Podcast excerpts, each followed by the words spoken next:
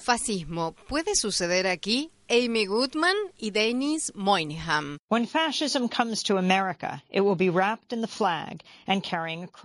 Cuando el fascismo llegue a Estados Unidos lo hará envuelto en la bandera y portando una cruz. Reza la cita ampliamente atribuida al primer estadounidense ganador del Premio Nobel de Literatura Sinclair Lewis. En 1935 Lewis escribió una novela denominada No puede suceder aquí, en la que plantea el posible ascenso del fascismo en Estados Unidos.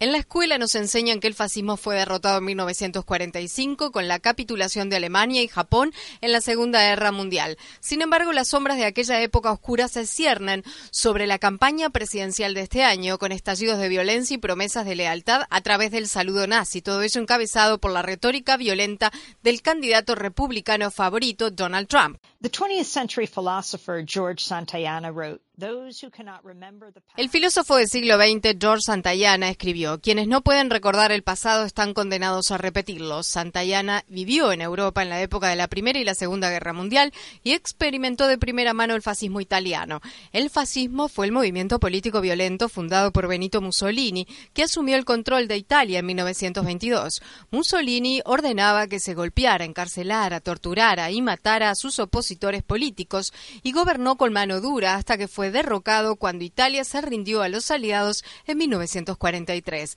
Era conocido como el Duce y ofreció su apoyo al movimiento nazi de Alemania desde sus comienzos y cuando Adolf Hitler asumió el poder en la década de 1930. Why is this relevant today? ¿Por qué es esto pertinente en la actualidad? Donald Trump recientemente publicó en Twitter una cita de Mussolini. Es mejor vivir un día como un león que 100 años como una oveja.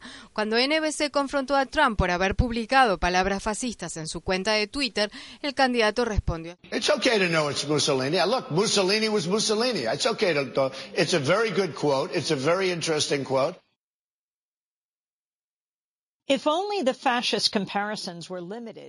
Ojalá las comparaciones con el fascismo se limitaran solo a sus tweets. Sus actos políticos se han vuelto el centro de enfrentamientos violentos, avivados sistemáticamente por la colorada retórica de Trump desde el estrado. Después de que un manifestante de Black Lives Matter fuera pateado y golpeado en uno de sus actos, Trump dijo en señal de aprobación, quizás deberían haberlo molido a palos. En un acto en Las Vegas en febrero, después de que un manifestante contrario a Trump interrumpiera el evento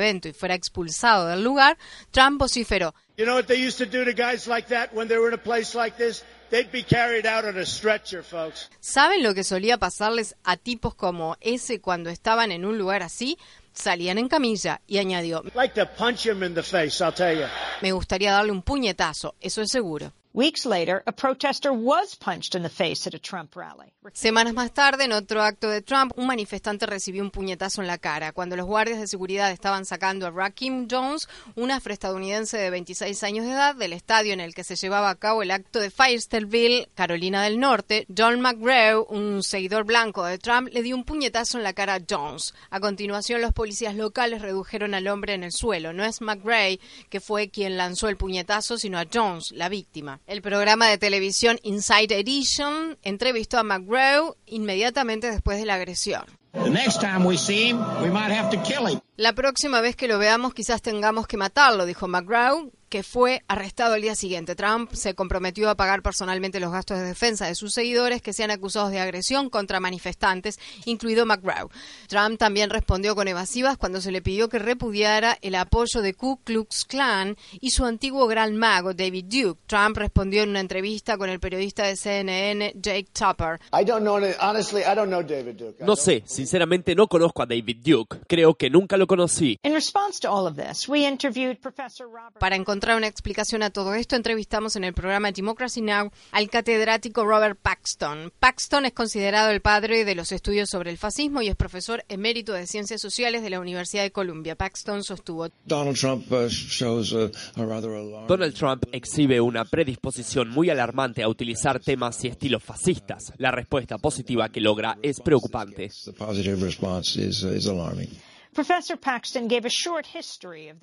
En la entrevista, Paxton relató brevemente la historia del ascenso del fascismo en Alemania. Uh, en las elecciones de 1924, a Hitler le fue muy mal. Era el candidato de un partido marginal. Después ocurrió la crisis del 29 y de 1930 la Gran Depresión. Y ocurrirían dos cosas. Había una terrible crisis económica, decenas de millones de personas estaban sin empleo y el gobierno estaba paralizado no se podía aprobar ninguna ley. La República Alemana de Weimar realmente dejó de funcionar como república en 1930 porque no era posible aprobar nada y el presidente actuaba dentro del marco del artículo 48 de la Constitución, que le otorgaba facultades para gobernar por decreto en caso de emergencia. De modo que, entre 1930 y 1933, el presidente von Hindenburg gobernó por decreto y las élites políticas estaban desesperadas por salir de esa situación. Y en ese contexto estaba Hitler, que para entonces había logrado cosechar con su partido más votos que ningún otro candidato. Tenía más del 37%. Nunca logró una mayoría, pero tenía más del 37% de los votos. La élite política quería lograr un apoyo multitudinario contundente y entonces lo llevaron a sus filas.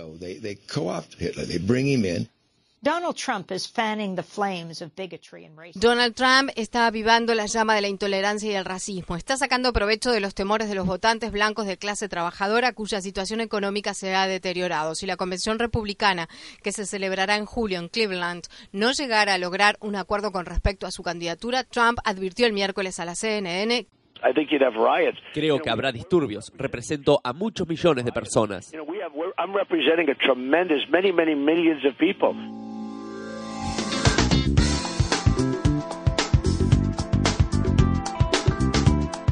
Este año, Democracy Now! en español, el informativo independiente de Guerra y Paz, cumple 10 años de transmisión. Únete a la celebración y envíanos a través de las redes sociales un autorretrato desde la región donde escuchas nuestro programa. O si eres una estación que transmite nuestra programación, envíanos una foto de tu radio. Promocionaremos las imágenes a través de nuestro programa de televisión y de las redes sociales. Visita nuestra página web democracynow.org y entérate.